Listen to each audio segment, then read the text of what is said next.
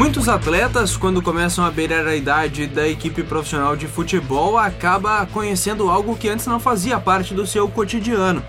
Estou falando da cobertura da grande imprensa esportiva.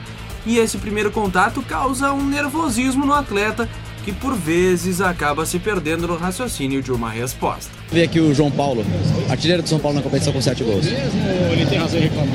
Olha, eu não sei o que aconteceu, se aconteceu, não estou sabendo, mas eu acho que o futebol não é isso que aconteceu, porque eu não sei o que aconteceu, mas o futebol foi isso aqui que aconteceu hoje, gols, jogadas bonitas e estou feliz por isso, por ter mostrado meu futebol na Copa São Paulo. João, em relação à Copa São Paulo, a gente sempre fala que mais importante do que o título, os treinadores falam, é formar jogadores. Qual a validade desse campeonato para vocês, São Paulo, e principalmente para você que apareceu, fez gols, foi elogiado pelo Luiz Fabiano, até o Ronaldo te segue agora em rede social. Quanto valeu para você? Olha, valeu muito. Foi maravilhoso o começo do ano 2015 para mim. Eu quero que continue sendo muito, muito, muito melhor para mim. Este atleta é o atacante João Paulo Queiroz. Em 2019, ele está atuando no Figueirense de Santa Catarina, mas em 2015 jogava no São Paulo, onde foi revelado. Essa entrevista foi dada ao repórter Felipe Brizola do Sport TV e ocorreu após a derrota do São Paulo para o Corinthians na Copa São Paulo daquele ano.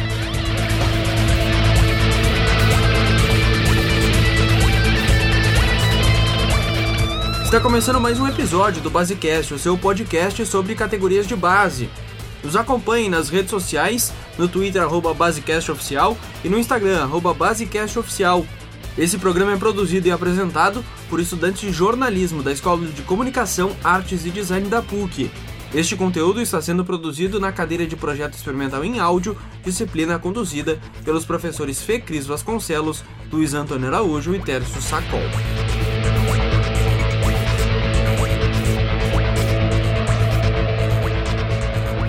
Eu sou o Luiz Felipe Amorim, estão comigo aqui no estúdio os colegas Diego Pereló. Opa, beleza? Malu Moreno. Tudo bem? E Rafael Munhoz. Tudo tranquilo. E o Basecast está no ar. No primeiro episódio, tratamos sobre as estruturas das categorias de base dos clubes e falamos sobre o caso do Ninho do Urubu. Já no segundo episódio, falamos sobre os aspectos psicológicos dos jogadores e sobre a influência da religião na vida dos atletas. E no terceiro episódio, falamos sobre a estrutura das competições de base. Neste quarto e último episódio da primeira temporada, vamos falar sobre como é o trabalho da imprensa junto aos atletas das categorias de base.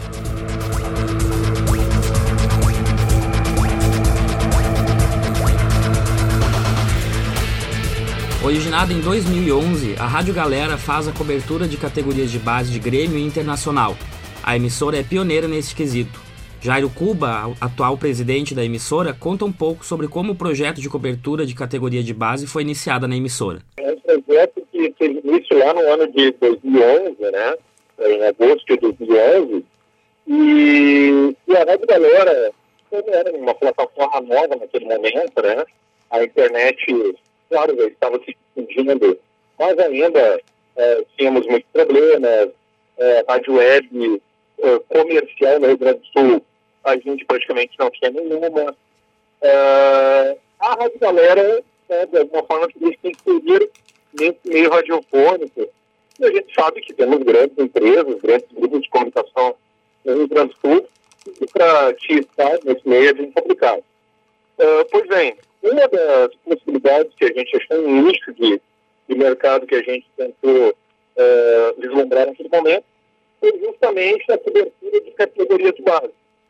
Né? Poxa, ninguém uh, descobria, e até hoje também a cobertura é muito pequena, de, de, tirando da Rádio Galera das outras emissoras, das categorias de base da dupla principalmente. Uh, também teve, claro, a questão da cobertura dos times da região metropolitana, como Cruzeiro, Aimoré, São José, Novo Hamburgo, enfim. Mas uh, a gente viu que estudar nessa categoria de base estava largado, ninguém estava fazendo. E a gente, poxa, por que não, né? O Grêmio Internacional tem um grande alcance, são as marcas Grêmio Internacional que vão estar representadas, e o, o pessoal gosta de ouvir, gosta de, de saber o que está acontecendo na base.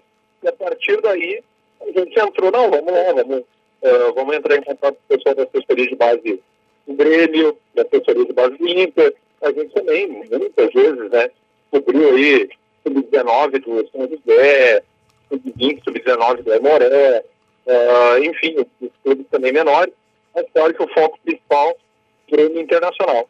E a partir daí a Rádio Galera começou a ser uma referência, né? O pessoal começou a, a se acostumar, poxa, quer saber como é está o, o, jogo do Grêmio pelo estadual sub-20, quer saber como é está o Inter no Campeonato Brasileiro Sub-17, ouve a Rádio Galera e vai ter essa informação. Para uma boa cobertura de imprensa, é necessário que os estádios tenham uma estrutura adequada. É o que reitera Adriano Garcia, jornalista que atua na Rádio Galera. Não muda muito, assim, claro que na, no profissional, estádios como Beira Rio, como Arena, como o estádio do Corinthians, lá Arena, Itaquera, uh, Mineirão, a gente sabe a estrutura que é e a gente sabe como é que funciona. Né? É claro que daí a estrutura é muito melhor para trabalhar. Nas categorias de base não é uma estrutura tão boa assim, mas também não é tão ruim assim. A estrutura de Eldorado do Sul é, é muito boa lá, o campo número um, que, que onde o Grêmio disputa as competições e que normalmente joga, uh, tem uh, condições de transmissão né, para as rádios, sem, sem problema nenhum. Claro que não tem para todo mundo, essa que é o, o, grande problema, mas muito estádio no interior do estado do Rio Grande do Sul também uh, tem umas, as condições né, as mesmas quase ou idênticas ou até um, piores com que tem no, no, CT de Inter e de Grêmio. O Internacional tem talvez um, um pouco melhor por conta da, do, da localidade ali em Alvorada, né? E aí com as cabines um pouco maiores, enfim, Uh, mas ah, quanto a condições, dá, dá, dá perfeitamente sim para trabalhar, dá para dá fazer alguma coisa de, de uh, bem legal assim. Pelo menos a Rádio Galera, que, é, que faz um trabalho grandioso da base, ela, ela tem se mostrado e, e tem uma, vamos assim, criado um certo, um, um, certo nicho né, nessa transmissão. Agora, claro que já, a gente já, já passou, enfim, por outros problemas se é que a gente pode chamar assim, mas de transmissão, por exemplo, de, de ter que transmitir da, da arquibancada. Campeonato Gaúcho Profissional, por exemplo, uh, vai a Veranópolis, não tem cabine suficiente para todas as rádios. E aí você acaba transmitindo de uma, de uma cadeira, uh, sentado numa arquibancada, no meio da torcida. Infelizmente, isso acontece e a gente uh, não tem o que fazer, né? O, o último Grenal, por exemplo, nós dividimos cabine com, com outra rádio aqui de Porto Alegre, a Rádio Grenal, uh, que são nossos parceiros, enfim, nossos amigos. Uh, e aí, até eu narrando o Clássico Grenal, mais um Clássico Grenal das categorias de base, junto comigo na Grenal, na narração, estava o Ângelo Afonso. Então, a narração dele entrava na minha e a minha entrava na dele. Então, quer dizer, às vezes acontece essas coisas. Dentro deste tema, Jário destaca principalmente a estrutura que a dupla Grenal oferece para a imprensa. Olha, uh, em Grêmio Internacional, é, ter, ter melhorado muito tempo, muito, né? O Internacional, é, já por ter morado nos Quero-Quero, desde o início sempre teve uma estrutura melhor, né?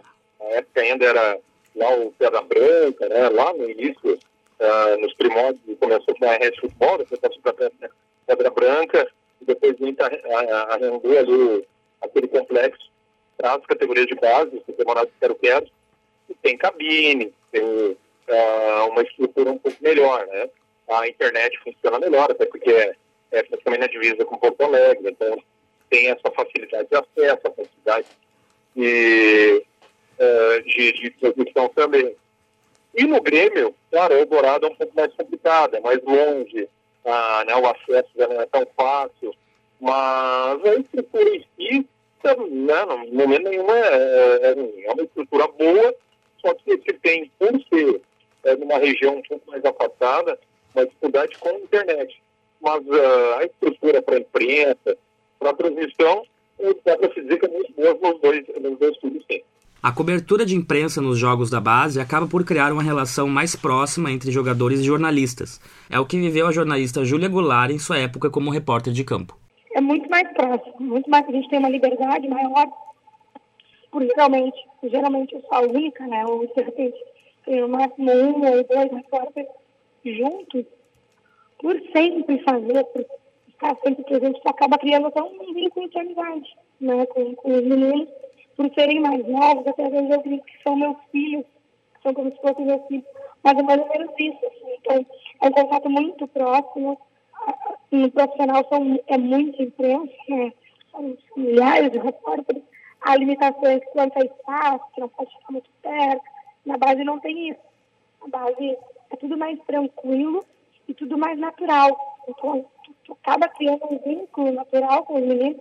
Então, os jogos que eu não vou, às vezes eles mandam mensagem, é esse que ouro, né, tá?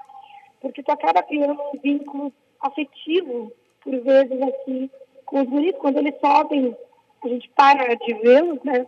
Mas encontro na rua, semana, inclusive, encontrei o Roberto, o zagueiro do Inter, e conversamos, e, enfim, fica o vínculo, né? Eles passam e eu fico.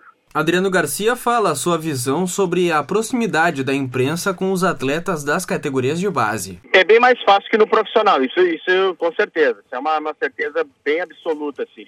Uh, na base eles estão ali, alguns são tímidos, é óbvio, essa é, é uma transição para eles, né? Eles estão num aprendizado tanto quanto na, na no desempenho uh, dentro do campo, quanto é no, no extra-campo. É, tipo, tipo assim, você escolhe um Pedro Lucas da vida, por exemplo, uh, como ele faz faculdade, como ele tem já uma articulação, ele consegue ser bem articulado e te dar uma entrevista bem, bem proveitosa já tem outros atletas que também, mesmo fazendo faculdade, eles já não, por conta da sua timidez, já ficam meio retraídos. Mas eles vão desenvolvendo e vão aprendendo. É muito mais fácil você conseguir uma entrevista coletiva, por exemplo, ou uma entrevista uh, pós o jogo, uh, porque não tem toda aquela estrutura que tem um campeonato uh, de futebol profissional, né? Aí, claro, aí você, no profissional você tem a, a TV, por exemplo, que já, já te limita o seu trabalho. Aí você só pode fazer depois do final do jogo.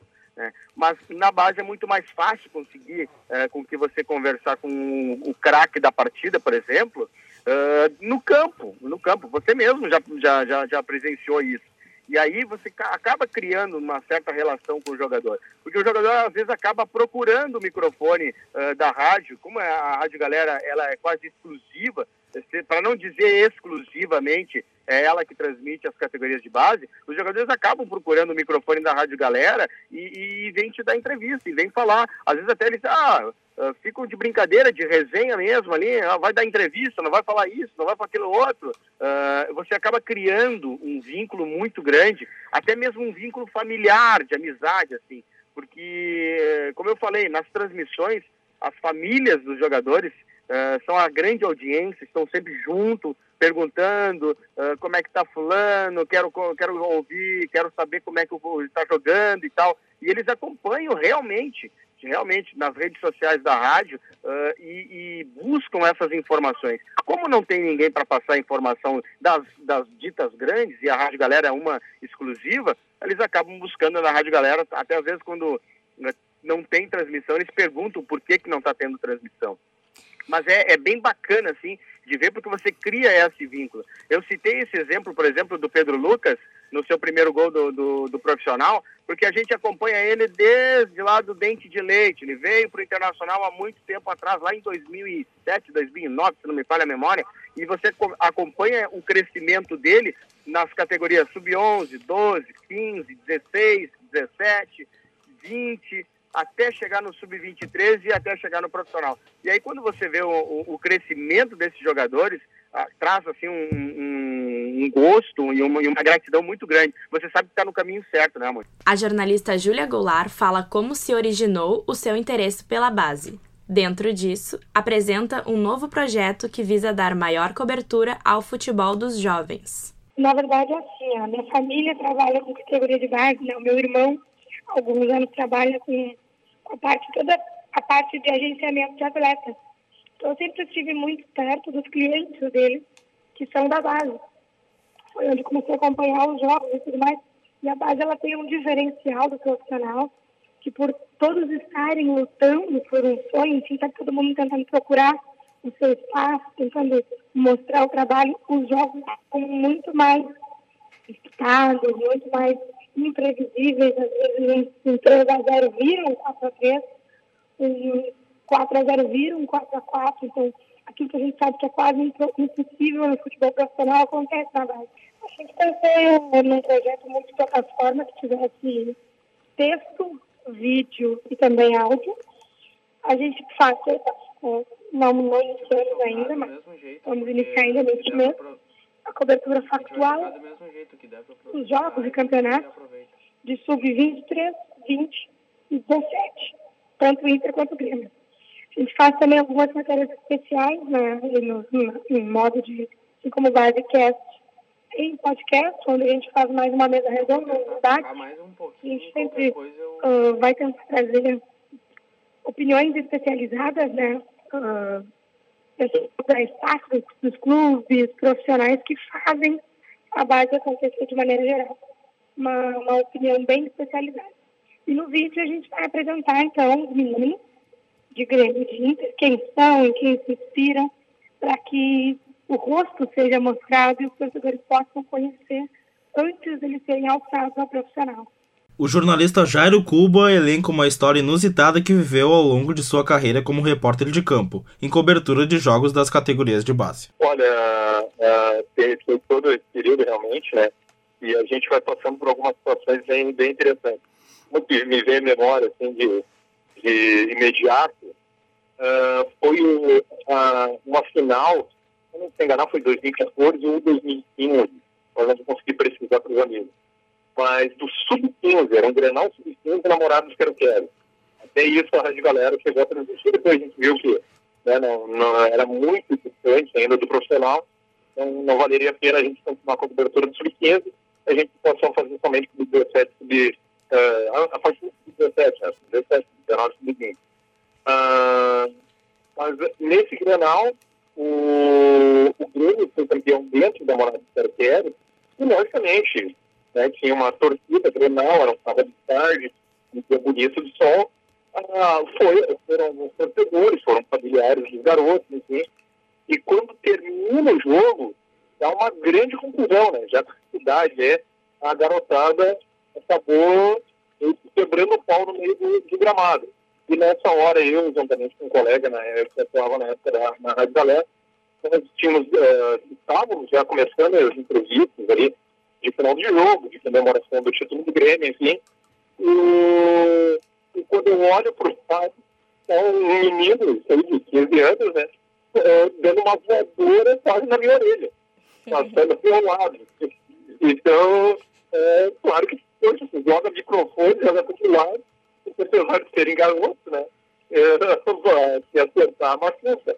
E o que me chamou mais atenção, e obviamente, por eles serem é, de menores, tem uma questão legal, uh, tinha policiamento, tinha segurança, mas eles não se envolvem, porque eles não podem uh, né, chegar como um vereador profissional, um vereador já uh, tem maior idade, uh, empurrando, segurando, enfim, porque como são de menores, pode configurar uma agressão. Então, o pau quebrou o tempo todo, nos bons minutos, até o pessoal conseguir fazer os antes, e nós, com os microfones do meio, tentando fazer alguma coisa, mas mais se defendendo do que conseguindo, é, do que conseguindo é, fazer a reportagem inteira.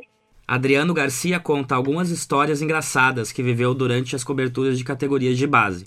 Ele fala que teve até declaração de amor ao vivo que ele presenciou e os bastidores a gente às vezes acaba não revelando pro, pro, nem para os ouvintes, e muito menos uh, para os jogadores. Mas tem, tem, teve, teve um jogador, por exemplo, da, da base, eu não vou dizer de qual time é, que fez uma declaração de amor, por exemplo, para uma repórter, né?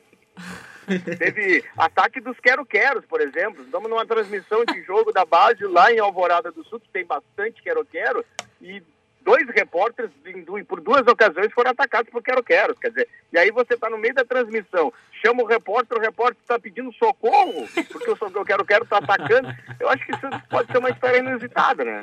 A outra maneira de trabalhar o jornalismo diretamente com as categorias de base é sendo assessor de imprensa de clube de futebol ou diretamente de um atleta. Olavo Guerra, assessor de imprensa do Esporte Clube Corinthians Paulista, fala como ele iniciou a carreira no futebol. Cara, eu, assim como a maioria dos jornalistas esportivos aí, é, meu sonho era ser jogador de futebol e, obviamente, muito cedo descobri que eu não tinha menor talento para isso. E aí eu comecei a ver coisas relacionadas que eu gostaria de fazer e tudo mais. E eu gostava de escrever, gostava de ler e resolvi fazer jornalismo na faculdade. É, demorei um pouquinho para conseguir chegar no futebol, assim, um pouquinho razoável, né? É, eu comecei trabalhando com turismo, cheguei a trabalhar na National Geographic, na revista, aqui em São Paulo. É, depois trabalhei com turismo, trabalhei com corrida de rua e nesse meio tempo fiz uma pós-graduação em jornalismo esportivo e foi onde eu conheci é, o Luciano Signorini, que é assessor de imprensa hoje, é, por exemplo, do Cássio, do Tite, é, do Palmeiras também, é, e ele me indicou para o antigo chefe aqui do Corinthians, e foi assim que eu cheguei ao Corinthians e assim que eu comecei a trabalhar no futebol, isso em 2016. E, Olavo, como é que foi chegar e saber que tu ia trabalhar com categorias de base, Olavo? Cara, era um desafio, assim, para mim, porque por mais que, que eu gostasse, eu gosto, sempre gostei de futebol, como eu disse, mas admito que a categoria de base era uma coisa que não, eu não acompanhava com tanta frequência e, então foi um mundo que eu tive que começar não, não, não digo a aprender, mas a, a, entender melhor como que funcionava a rotina, é, as diferenças entre as categorias, como que funcionava cada uma delas, porque tem cada uma tem um pouquinho de peculiaridade e que muda muito. É, quando você lida com, por exemplo, de meninos com 15 anos, com 13 anos, é muito diferente como você lida com meninos de 17 anos ou do sub-20 que já são maiores de idade até. Então, é, eu fui descobrindo isso aos poucos e, obviamente, também fui, fui tentar estudar e atrás de informações, é, sobretudo sobre o Corinthians, que é o clube que eu trabalho. Então, eu, eu estudei muito, principalmente, por exemplo, Copa São Paulo, que é, que é uma competição que o clube leva muito a sério. É a, é a, a gente brinca aqui, é a nossa Copa do Mundo anual.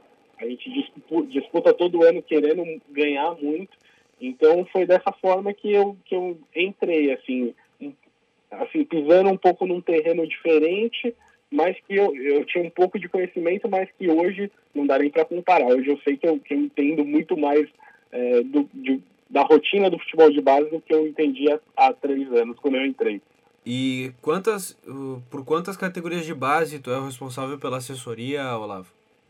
eu sou responsável desde o Sub-11, né? É, o Sub-11 aqui em São Paulo, eu não sei como funciona aí no Rio Grande do Sul, mas aqui em São Paulo o Sub-11 é a primeira categoria que é, tem competição oficial, já tem campeonato paulista, né?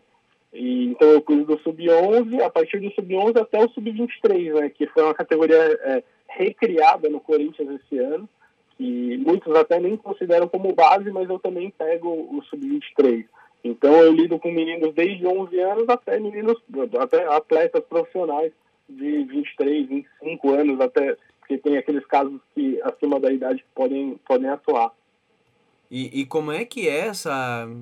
Como é que é a forma de lidar do assessor de imprensa com uma distância tão grande? Por exemplo, hoje tu fez um jogo do sub-11 e amanhã tu tem que fazer do sub-23. Como é que o assessor lida com isso? Cara, é, é engraçado isso. Até eu, pegando um exemplo recente, nesse domingo agora que passou, é, a gente teve dois clássicos no Sub-11 e 13 contra o São Paulo, de manhã, lá no Parque São Jorge. E, e à tarde eu fui para Santos para acompanhar o Sub-20 contra o Santos. Então eu tive um dia cheio de clássicos aqui, é, pegando meninos de 11 anos que são, são crianças, pô. Não tem o que falar, eles são crianças, eles eles sentem quando perde, mas é tudo para eles ainda é uma diversão, é muito mais do que só o jogo, só a obrigação de ganhar. É, enquanto você chega no sub-20, o clássico parece uma guerra, parece jogo profissional mesmo. Os meninos dão, os jogadores dão a vida para ganhar o jogo e então é, é uma diferença muito grande assim. E você tem que tem que saber dosar, né? Porque quando quando os meninos são mais novos, é, a tendência é que assim eles não levem, a, não, não que não levem a sério, mas que eles levem mesmo como um pouco de brincadeira e aos poucos aquilo vai se tornando uma coisa mais séria na vida deles. Quando eles percebem que eles estão ganhando mais dinheiro, que eles estão sustentando de repente a família com 15 anos, e essa é a evolução que você vê até nos próprios jogadores, apesar de todos eles de fato é, serem é, garotos, serem adolescentes, serem crianças e, e gostarem de às vezes fazer uma brincadeira. Então é bem é bem curioso ter essas mudanças, assim, entendeu? E Olavo afirma que, na época da Copa São Paulo de Futebol Júnior, seu ritmo de trabalho aumenta drasticamente. Cara, é muito trabalho, cara. Não, não vou negar, não. Acho, acho não, de longe é o período do ano que eu mais trabalho. É, tanto que logo na sequência todos nós tiramos férias quando acabou a Copa São Paulo, porque é muito puxado mesmo, assim, são é, dias seguidos de jogos, né? Então, é, se você pegar em, em, consideração que a estreia geralmente é no dia 2 ou 3, máximo dia 4 de janeiro, e o campeonato termina no dia 25, é, são nove jogos para você ser campeão, então é jogo atrás de jogo, você não tem muito tempo de fazer tanta coisa. Então, a primeira, uma das primeiras coisas que eu fiz quando eu cheguei no Corinthians para me preparar para a Copa São Paulo é, foi criar um acervo histórico do, do clube na competição, é, que é uma coisa que a própria Federação Paulista não tinha, ninguém tinha. Então, hoje eu tenho, eu tenho um arquivo é, que tem todos os resultados do Corinthians, desde o primeiro jogo da Copa São Paulo até o último jogo que a gente fez.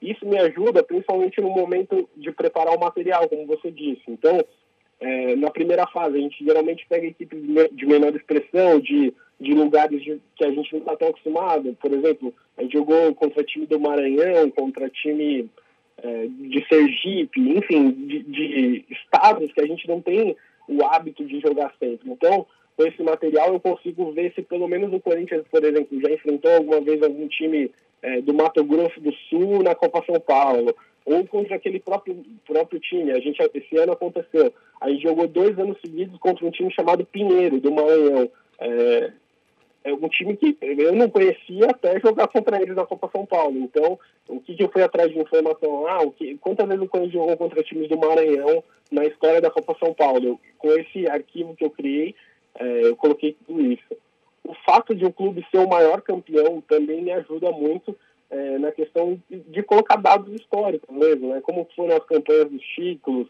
é, a campanha mais vitoriosa, que foi a de 2012, que o time fez 30 gols em oito jogos. Então tem, tem alguns eventos aí que, que dá para ir colocando. E é assim que eu preparo o material, né? E no dia a dia, a, a diferença é que cada jogo eu vou preparando uma coisa nova, né? Então eu vou atualizando também com artilheiros do campeonato, assistências, é, quem tomou cartão amarelo, quem está no DM por machucou, enfim. É, e aí eu vou, vou, fazendo esse material jogo a jogo. Então a gente sempre torce para que tenham nove, nove materiais diferentes, né? Isso quer dizer que a gente chegou pelo menos até a final, né? Não é só integrante de rádio que vive momentos inusitados durante seu trabalho. O assessor de imprensa do Corinthians, Olavo Guerra, conta duas experiências engraçadas que teve assessorando o time sub-20 da equipe paulista. Cara, teve, teve, teve alguns já. É, pô, inclusive teve um, eu, eu citei o Léo Jabá e vou citá-lo de novo. É, teve um curioso que foi inclusive aí no Beira Rio. A gente jogou a semifinal da, do Campeonato Brasileiro Sub-20 em 2016. É, foi Corinthians e Inter, o primeiro jogo aí no Beira Rio. E o Inter estava ganhando de 1 a 0 e no finalzinho do primeiro tempo saiu um pênalti pro, pro Corinthians. O Léo Jabá pegou a bola, bateu e eu não, não me lembro se o goleiro defendeu, se ele ficou para fora, enfim. E logo na sequência, o juiz acabou o primeiro tempo e aí os repórteres foram todos em cima dele, né? E aí eu falei, meu Deus do céu, o que, esse moleque vai falar, né? Mas ele foi super bem na entrevista, eu fiquei preocupado na hora, mas ele foi super bem na entrevista, assumiu a responsabilidade e tal, e e seguiu, e a, a, gente acabou perdendo aquele jogo e ganhou o jogo da volta por 2 a 0 e a gente classificou para a final. E um outro caso, eu acho mais curioso que teve, foi na Copa São Paulo de 2017, que a gente foi campeão, inclusive, e um dos jogadores, eu não, esse eu não vou citar o nome, que é um caso mais delicado, mas um dos jogadores estava estava lá, a gente estava jantando lá na concentração, e aí ele me chamou desesperado, falou, pô, Olavo, é, um cara aqui descobriu meu Twitter antigo, é, que eu nem uso mais, e, e, o menino era São Paulino. E o cara começou a dar retweet nos, nos tweets dele. E, e aí ele ficou desesperado e não sei o quê. E aí, curiosamente, o cara que estava dando esses retweets também me seguia no Twitter. Aí eu chamei o cara no, no particular, falei, pô, você pode prejudicar a carreira do menino, ele tá fazendo uma baita Copa São Paulo e tudo mais. E, e aí o cara ficou, o cara pô, pediu desculpa, não sei o que, apagou os, os retweets e o, o jogador apagou também o Twitter dele. E, e aí a gente seguiu, ninguém, ninguém ficou nem sabendo dessa história, mas é uma, uma das curiosidades aí que a gente apaga incêndio também, a gente faz de tudo um pouquinho lá dentro do Corinthians.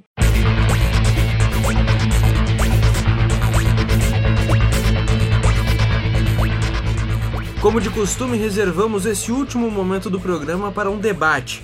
E o assunto da vez é o seguinte: categorias de base tem que ganhar título ou revelar jogadores? Qual a tua opinião sobre esse assunto, Malu? Então, eu acredito que na categoria de base o principal interesse seja revelar jogadores, porque é uma etapa onde os meninos eles têm que mostrar trabalho e não ter foco em alcançar títulos, deixa os títulos para a equipe profissional, né? Eu acredito que o principal fator para que a base exista é conseguir promover os jogadores ao time profissional, fazendo com que o clube consiga suprir suas carências com atletas da base e não precise contratar alguém para a posição que venha de outro clube gerando algum custo. Mas a questão dos títulos está, está aliada a isso. Porque se tu ganha título, tu tem visibilidade. Com visibilidade, tu consegue alçar ao time principal. Então há essa mescla. Não tem um mais importante para mim. Tem a mescla dos dois. Tu tem que ganhar título e revelar jogador. Mas a principal função da categoria de base é revelar atletas para suprir as carências do time profissional. E qual a tua visão sobre esse assunto, Diego?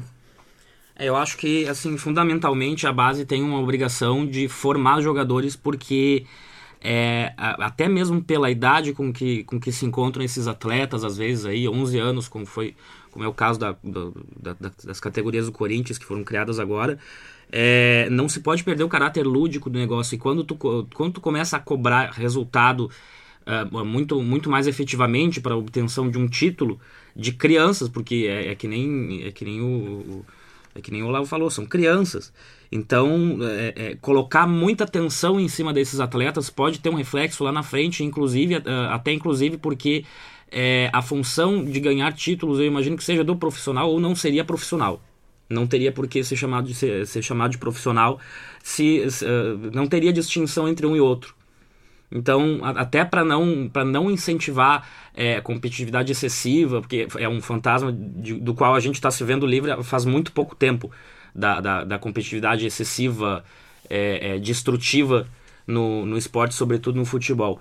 Então, eu acho realmente, eu, eu, eu sou muito convicto de que a função da base é, é é 90% formar jogadores. Se sobrar alguma coisa ali em algum amistoso que, que, que, que, revele em alguma competição ou que evidencie algum atleta, isso pode ser tomado em conta, mas 90% com certeza é da formação. Para fechar o nosso elenco aqui do estúdio, Rafael Munhoz, o que tu pensa sobre esse questionamento que a gente fez aqui? Bom, em primeiro lugar, o que a gente deveria pensar como um dever, tipo, talvez. Uh dos clubes, dos dirigentes, coisas e tal, é que a preocupação maior deveria ser formar jogadores. Porém, o que a gente vê é uma preocupação maior em mercado, assim, por exemplo. Uh, tu vê a preocupação da maioria dos clubes em revelar jogadores ao invés de formar eles. Jogadores têm subido muitas vezes precocemente, assim, sem, com muitos defeitos de formação, como a gente viu também no Grêmio. Uh, por exemplo, o Renato teve que treinar a finalização com o Pedro Rocha, com o Everton, Luan, e dentre outros jogadores que não, ainda não estavam tão, tão bem. Então esse defeito de formação tu vê muito precocemente assim, no Brasil. Uh, na Europa, o trabalho de formação a gente vê que é, é bem, mais, bem melhor feito. Tanto que são normalmente os clubes que também ganham mundiais, sub-20, assim e tal. Quem contribui também para esta discussão são os jornalistas gaúchos convidados para participar deste episódio. Vamos saber o que Adriano Garcia, jornalista da Rádio Galera, pensa sobre o assunto. Esse é um grande dilema. Acho que isso já foi um da, a gente botou isso em debate uma vez num programa da rádio. E, e é, isso é um assunto que nunca vai morrer, viu, Amoni? Alguns têm a opinião de que a base é para formar, que ela tem que formar jogadores. É o, o fator principal é a formação dos jogadores.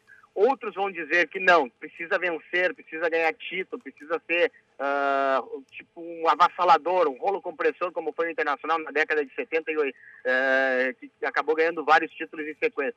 Eu vejo da seguinte forma, mano, a opinião a minha de Adriano Garcia. Acho que tem que ser o um equilíbrio das duas coisas. Por que, que tem que ser o equilíbrio das duas coisas? Acho que o fator principal da, das categorias de base é sim a formação. Você tem que formar um bom atleta, você tem que formar um bom lateral direito, você tem que formar um bom goleiro, você tem que formar um bom atacante, um bom centroavante, um bom meia. Né? Algumas posições que estão escassas no futebol brasileiro, e isso é, é, é, fato, já vem de anos isso. Por exemplo, camisa 10 que não existe em lugar nenhum, um lateral direito decente que não existe em lugar nenhum, até mesmo agora a lateral esquerda está começando a, a se, se ter essa escassez. Uh, vejo que tem que ter esse equilíbrio. Você tem que ser uh, formador, formar o, o, jogador, criar ele dentro da sua casa, uh, em, todos os embasamentos técnicos e teóricos e práticos, mas, claro, não pode esquecer de ganhar títulos. Por que, que não pode esquecer de ganhar títulos? Todo mundo quer ganhar na, vida, né, né, Amorim? Nós fomos criados uh, assim, que nós somos criados para ser vencedores. E no futebol isso é muito empírico. Então, o equilíbrio dessas duas coisas vai te trazer, claro, maior visibilidade. Não adianta você ser o maior formador de atletas e não ganhar nenhum título, porque isso começa a manchar. Começa a trazer aquela coisa, ah, forma bastante atleta, beleza, mas não ganha nada de ninguém. Então você precisa ter a, a, o equilíbrio das duas coisas. Ser o formador e ser o conquistador. Ganhar títulos também é muito bom, porque uh, infelizmente o nosso ego precisa disso, né, mãe? Mesmo a gente não sendo jogador de futebol, nós estamos na imprensa, é claro que as conquistas elas nos trazem um certo prazer. E para os jogadores não são diferentes. Você conquistar título é muito importante, principalmente para a formação do atleta. É claro que uma coisa tem que ficar bem clara: uh, o ser humano ele tem que saber quando perde, quando ganha e quando empata no, na questão dos jogadores, né? E aí, você tendo o equilíbrio dessas duas coisas, você vai já chegar a algum lugar com certeza. Quem também deixou a sua opinião foi a jornalista do site Futuro da Dupla, Júlia Goulart. Formar sempre, porque o título a gente deixa para o futebol profissional, né? O título que importa é a Libertadores, é o Mundial, é o Brasileiro, é a Copa do Brasil. Na base, a base existe para dar subsídio para o time profissional conquistar títulos.